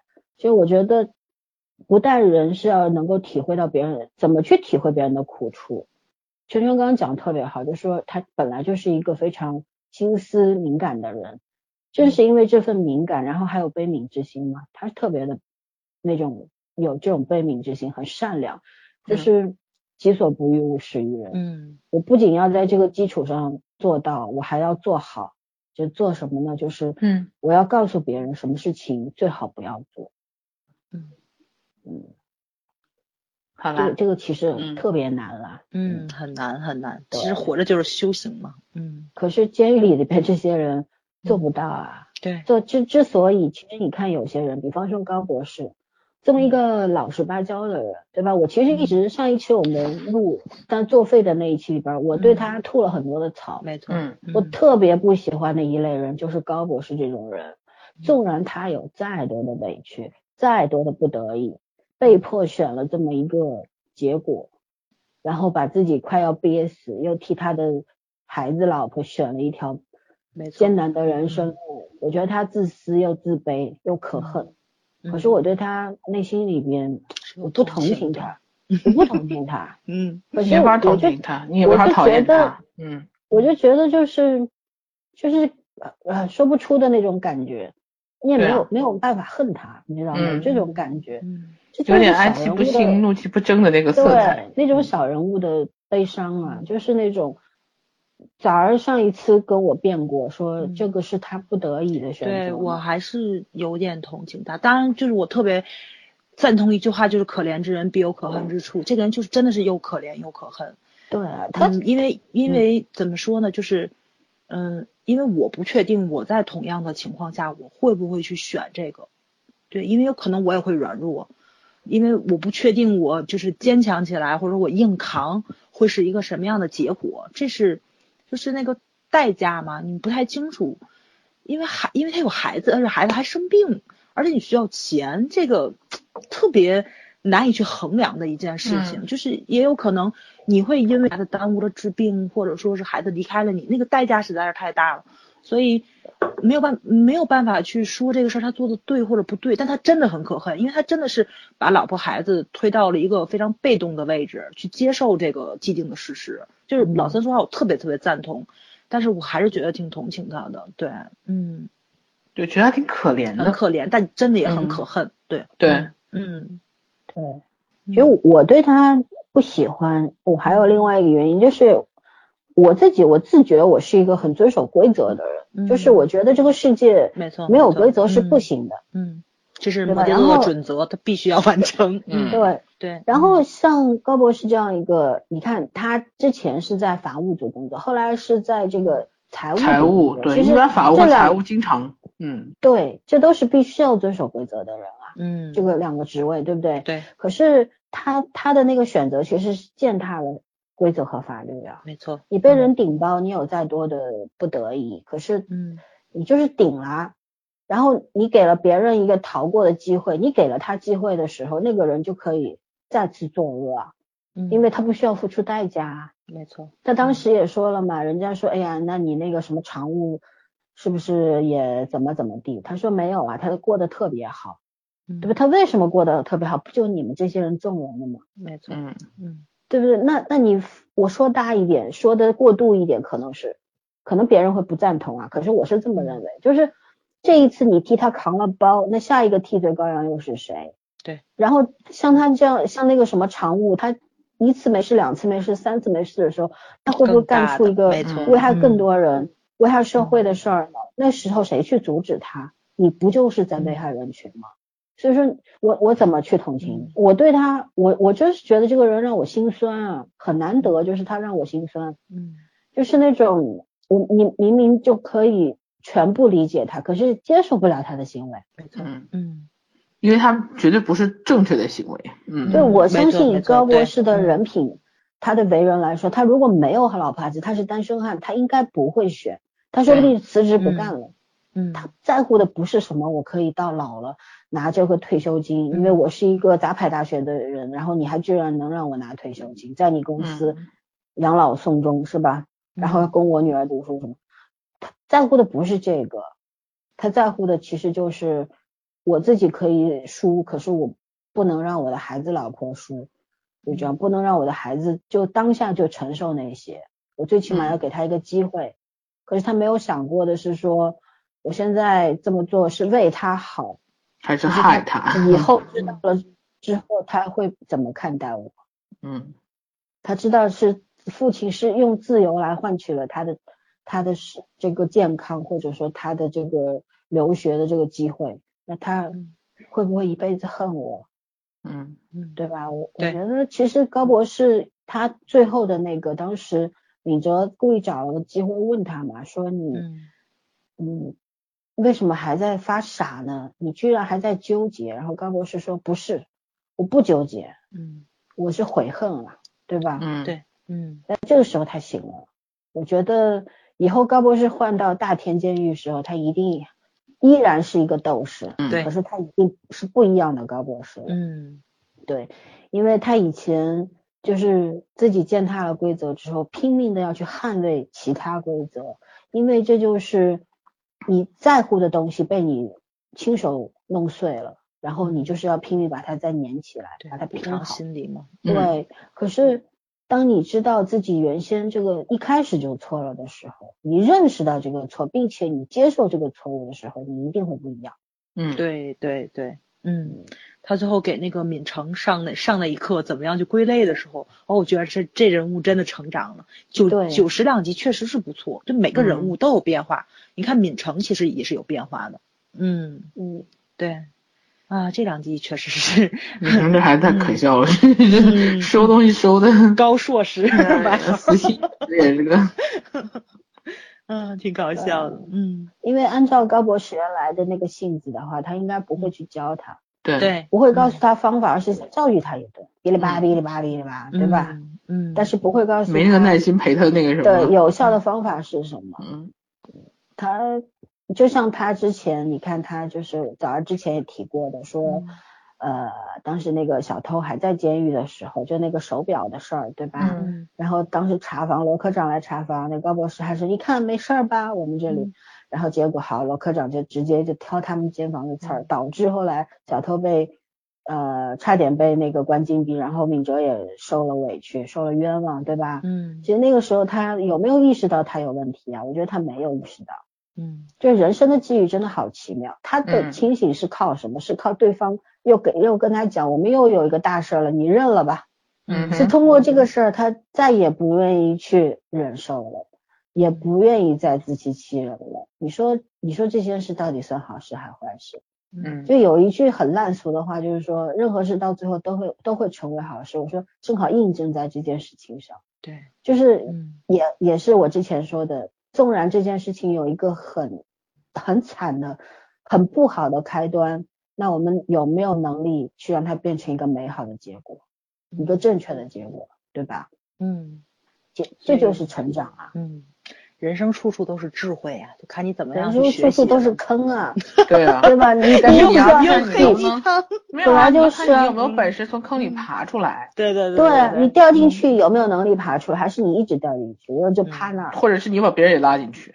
对啊，嗯，这才是不一样的地方。我们俩就是今晚都是黑鸡汤，你放心啊。我们这才叫正能量，好吗？嗯，哎，老孙，我特别想问你啊，因为我看他们打电话探监啊，不都有监听吗？如果说监听到了一些打官司的证据，不能成为呈堂证据啊？先告诉你，不，为什么？为什么法律规定的？你就像就是，比方说在看守所的时候，那个律师去跟那个嫌疑犯见面，对吧？跟犯人见面。那他们就会商讨一些上庭的对策啊，或者律师会来询问说，律师一般都会一看港剧嘛就知道了，对吧？TVB 会告诉你，律师会问你不要骗我，你告诉我到底是怎么这个事儿，你到底有没有？到底怎么回事？嗯，对，整个那旁边都是有狱警坐在那儿的呀。可是就是比如说你不知道是这个人杀了，他承认他杀了，你也不能抓他吗？是不能，不能啊，这个是规定啊，这就是司法的公正性啊。嗯嗯，你是司法的公平在哪里？就是给每一个人机会。嗯嗯，但是到底这个博弈谁会赢，那就是正义会赢。嗯，对吧？这个当然是美好的理想了。有的时候正义他他才不来呢，就是这样。对对，嗯，对。正义来不来，你都要做一个呃善良的人。嗯。这才是考验人性的时候。是啊。嗯。啊。不知道为什么，其实这明明拍的特别喜剧化的一个。这东西就不能聊，一聊你就知道他他的点并不是说你那些笑点。对。对，就是那个笑的东西，其实就是调味剂嘛。嗯。对吧？其实说实话，最近这最近这几部韩剧，连看《金钱之花》都比看《机智的监狱生活》要轻松。嗯。这片就是你看完之后，你立刻就想叹气。你笑完之后。嗯。因为真的是黑色幽默，很多人就是虽然不是在监狱环境里面，但是是在生活环境里面都经过的。对，是，就即使是好人，他们入狱的千奇百怪的原因，就是人生到处都是坑，我觉得人生更像是疯狂老鼠，就你不知道下个急转弯在哪里，你知道吗？嗯。嗯，哎呀哎呀，顿时好默契啊！羡慕那种这种千千年王八和万年龟，反正就趴就活的四平八稳，活的要比别人久，你知道吗？知道吗？因为他的那个起伏比别人，就是你看到他起伏，他真的慢慢拍，反而更清醒的看到现实，大概。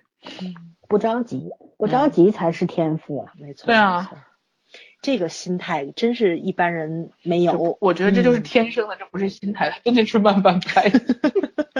过境嘛，对吗？就特别敏、特别敏锐的人，他没有办法等到那个时候，你知道吗？这个，哎，其实你没有觉得男主和男二就是很明显的一个快长人半拍，一个慢长人半拍吗？就他们俩，你知道吗？我我发现最近我真是，我可能是不是想看金庸小说了？我看他们俩，我就觉得一个郭靖，一个杨过。嗯，对。可是你看你郭靖的结局差吗？杨过的结局好吗？真的没有办法讲，没有办法讲。对对对，嗯，而且这个你。你看郭靖这一辈子，他只学了降龙十八掌，他就把降龙十八掌发扬光大了。杨过是自创了很多武功，然后这也学那也学。他那个黯然销魂掌，你到《倚天屠龙记》里面再看，降龙十八掌还是传下来了。连他们古墓派的人也在练降龙十八掌，他黯然销魂掌不见了。这就是主流区别。没错没错，就是一就一个已经把这个至强的武功练到了极致，你即使跟我一个一个路数的，你也干不掉我。就虽然那是你创的。他就是经过时间的这个推移嘛，然后，然后就走到了你那个就是检验过了，你才会发现谁的武功会更强一点。对，嗯，没有，这就有点怎么能说呢？就是估计那个可能这个推广性更好，只能这样说。这个这个不是他推广的，他们丐帮到《倚天屠龙记》的时候就已经没落了。降龙十八掌最后是杨过他们家的人传给了新的帮主，所以没说人生真的特别难说清楚这事儿。所以我就说，你看申申导写的这这剧本这两个男主，一个是快了半拍，一个慢了半拍。你觉得好像是快半拍那个人会比较好？你看他现在就是个普通人，慢半拍那个人虽然现在落入，就算是落到监狱这个个这个很苛刻的环境下，他活的还是比很多犯人要有尊严多了。对，但你又不能说那个。快半拍的人就彻底不好，他能帮到那个慢半拍的人。对，就是说人，对吧？对，就是很特别是一个疯狂老鼠嘛。你你不知道你什么时候会拐弯，你甚至连做好准备的可能都没有。嗯，对你没机会准备。嗯，你做好准备的可能性都没有。男主没说快递还没收，那句话才心酸好吗？就鲍鱼要坏了，快递还没收，我真的是觉得当时那句话看到 那个车，这过了多少集想起来，车还停在法院了，停车费得不少吧？不是，二第十集里面那个郑天浩演的李俊浩去帮他车里拿东西的时候，他那车，当时郑天浩那个嫌弃的眼神，我不是那个李俊浩嫌弃眼神，我真的觉得是郑天浩处女座自己的眼神，好吗？对对对对对，嗯，就特别嫌弃，怎么脏成这样？哦，他特别爱干净，这这这这也是种病，你知道吗？处女座男男主其实多了，男主其实是属于那种生活技能特别弱的人，嗯，特别低下的人，就是他就真的只能打棒球，他除了棒球，他啥都不会。所以就是像刚刚早说的，杨过和郭靖嘛，因为他可能看起来比别人反应慢，反而他就只会做那一件事儿，那件事做的反而非常好。然后这个就是看起来什么都能甩两杆子，然后反上手也特别快，所以反而特别容易放弃。对，而且不那个不说了吗？就是他既能做击球手，他也能做接球手。对啊，他是技巧很全面的人。然后你们记不记得，就是那个什么足足球队里面？然后不有几大门将吗？很厉害，而且有的是既能踢前锋，还能去当门将的人。冈萨雷斯，嗯，对对对对，就那种全能型的那种球球员，他是有这种人的。守门员冲到前场，对，带球满满天飞。但是你就是有是有这种天才型的选手的，你你得承认，对，嗯嗯。是有，但是，哎，少吗？不是。其实我是觉得天才和蠢蠢才真的就是可以并存的啦。你在男主身上，他打打棒球的天才嘛，对吧？但是这就是其他的蠢才啊，但是一点都不违和啊，在他身上，他兼容的特别好嘛，对吧？嗯。对，所以我突然就明白为什么当年我们老师说说有些天才就是那种高材生嘛，他剥个鸡蛋都不会。我一直觉得。不可能吧？不可能，嗯，这是为什么会这样呢？啊，那他全可能他所有的这个专注力都在学习这件事情上，那别的事情都不在乎，也不想学，也无所谓，反正有人帮他做好了就可以。嗯，是有这种人，就我也见过一个，曾经见过一个这么一个人，就是画画画的特别好，可是呢，你说他出名了吗？并没有，他就是给人家很多那种当枪手的。还有呢，就画画很多那种版画啊、壁画啊，就是赚点辛苦钱那种，因为没机会嘛。但是你看这个人就是画画画的好，其他都不行。因为我那衣服穿的，我觉得就跟以前那个有个乞丐叫犀利哥，你们知道吗？嗯我觉得我认识的这个人跟那犀利哥也没啥大区别，就那种感觉，你知道吗？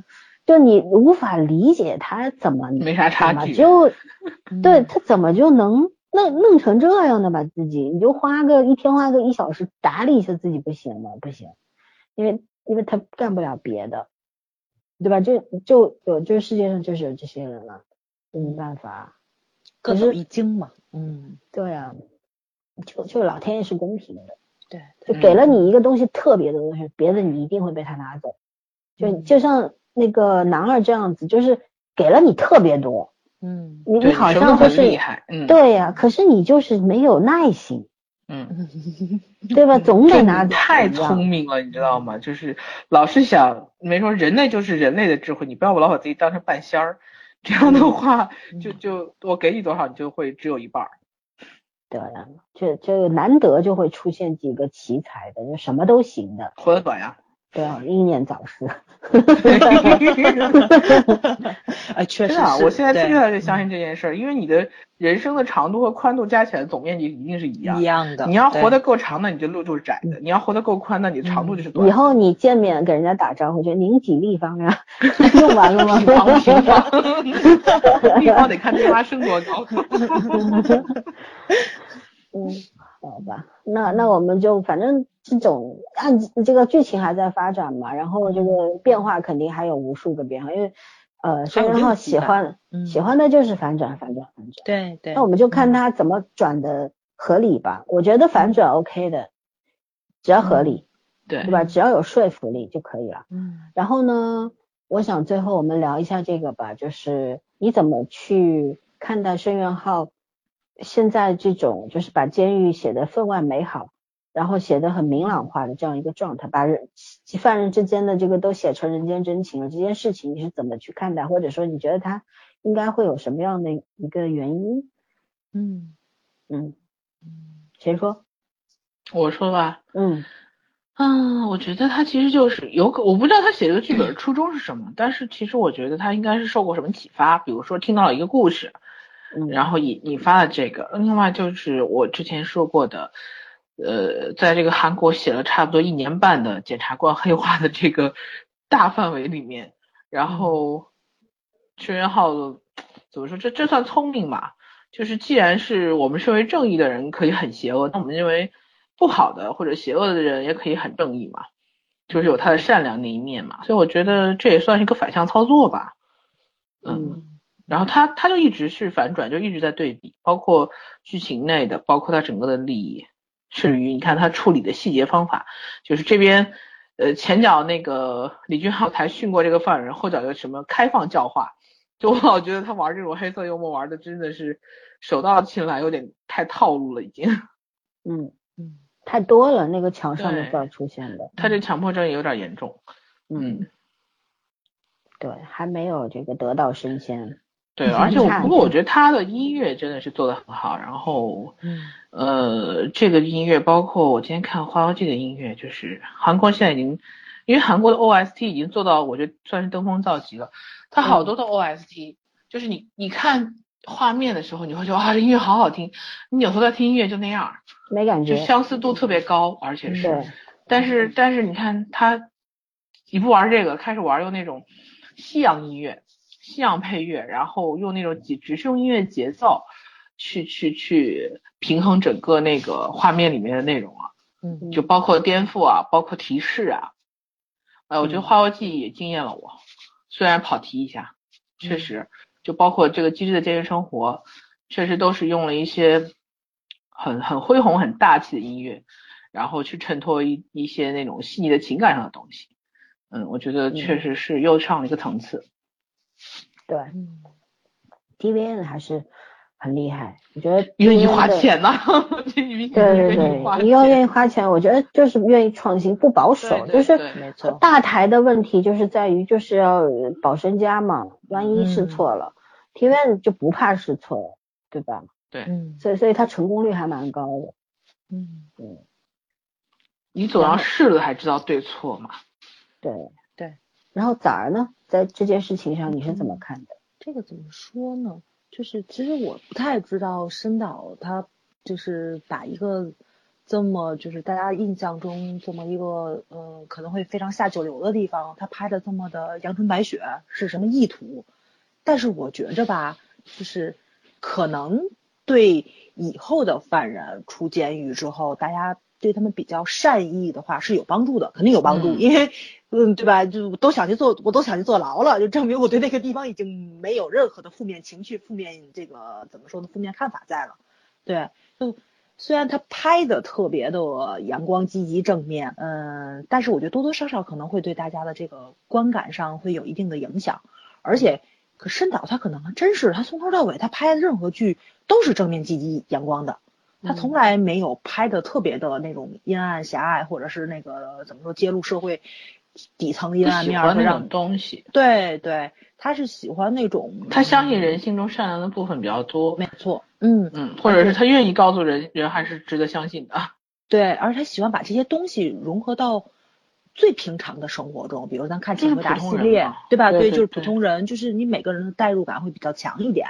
就包括就是因为老三一老三一一直在在给咱洗脑嘛，不是洗脑就是就是洗脑。老三说：“我就是给你洗脑。”不是洗脑，洗脑不是，他就一一直在强调，怕有这种不好的影响在嘛，就是这是监狱，不是一个好地方，嗯，对吧？它不是一个好地方，你不要去美化它。那个，哎，我我想说啥，我也忘了。啊，对，跑题跑飞了吧？就是就是在这种情况下，所以去看的这个时候，我真的是把它当成监狱版六六人行看的。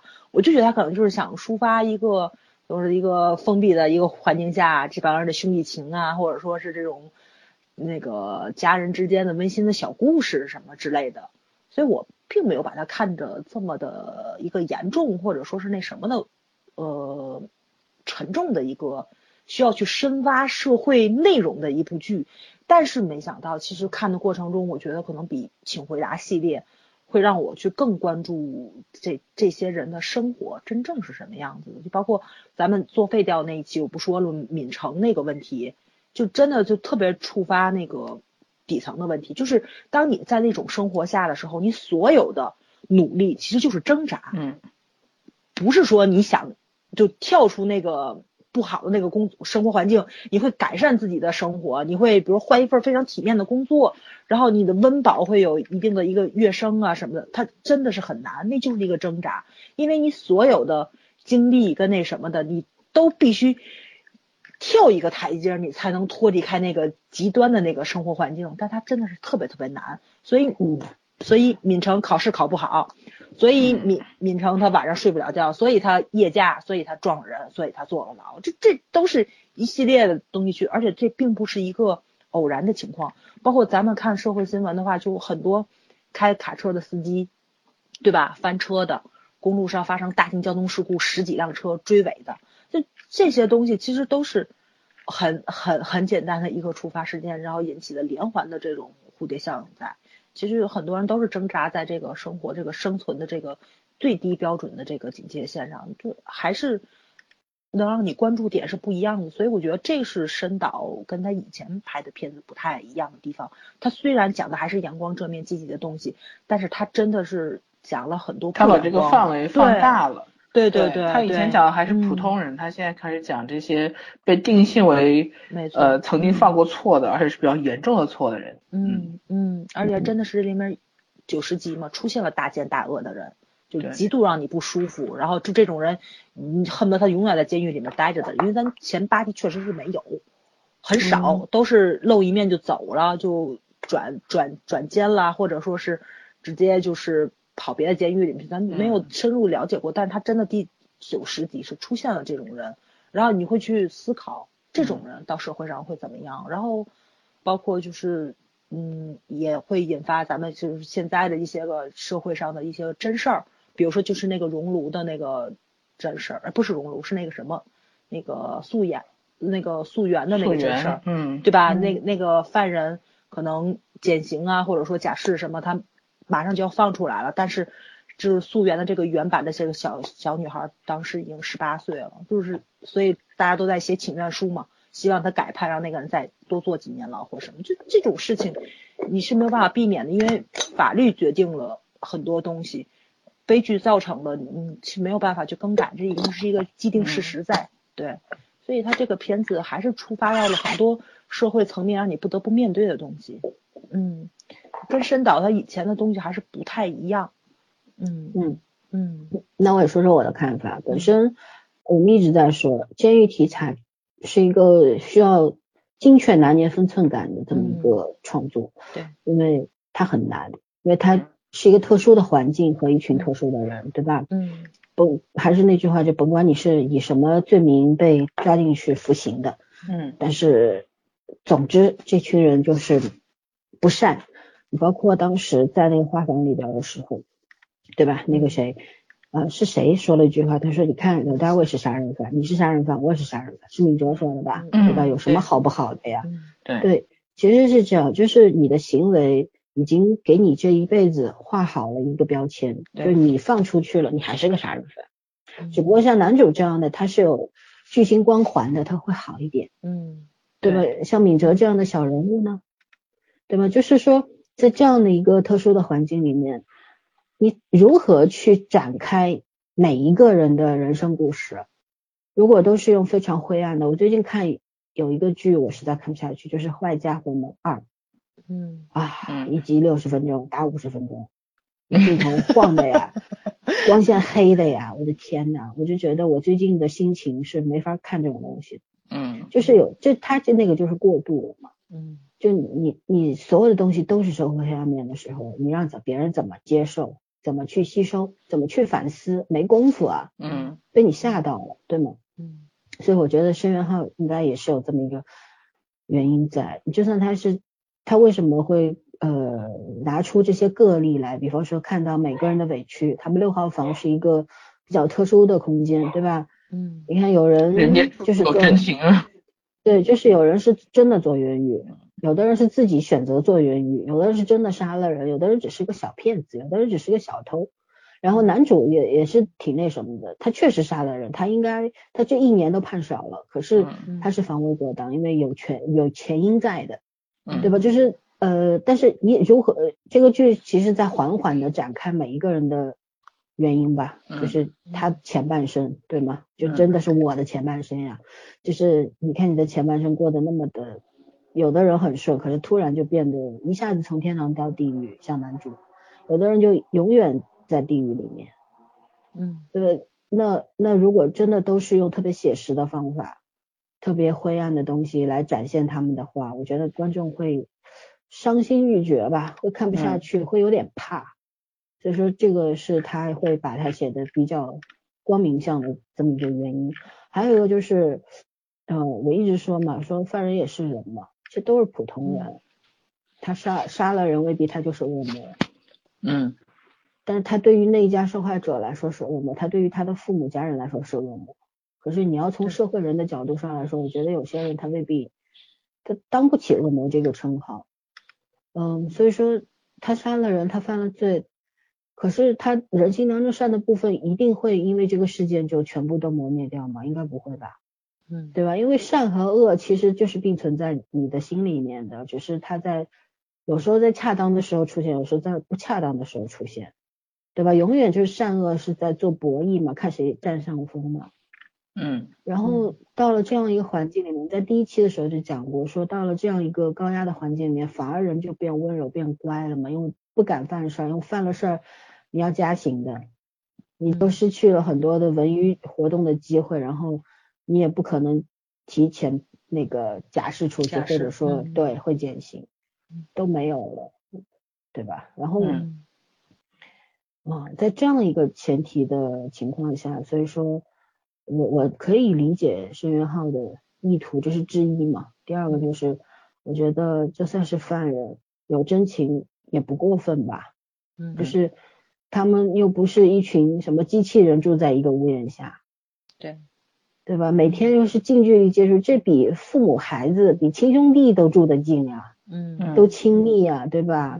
以前就我们笑谈嘛，说这个世界上有两种感情是牢不可破的，一个是战友情，嗯，一个是老友情，就这个牢，监牢的牢，对啊，就是，嗯，这因为都是一起 一起同过窗，铁窗，然后对住在一起 确实是不一样，对，吃住都在一块，就是真的是可以。最起码在那三五年之内，你是百分百的了解这个人的，嗯，那那种感情确实牢不可破，嗯，然后人和人之间产生真情实感，只要你真的不是十恶不赦的那种什么特殊强奸犯，你只要还是有人性的情况下，我觉得有真情是正正常的吧，嗯，对吧？对。但是我我就是很不喜欢第十集结束非要把那个光头给弄进来。嗯，对吧？他进来，后来预告又又开始误导观众，那个预告剪的又特别误导观众，说那个人进来第一句话就说那个经济下不在，嗯，对吧？嗯，啊，反正我我知道他肯定后面不会这么，不是这么个意思，说这句话就是张冠李戴戴在这个位置上，可是就是我其实不太喜欢这种处理手法，嗯嗯，因为它不符合逻不符合正常的一个状态，嗯。他他为了误导观众，真的是煞费苦心，可是有点强扭。没有办法，不猜老公了，你就得猜好人坏人吧。对，就是这这个这个强扭这种习惯，我真的不喜欢。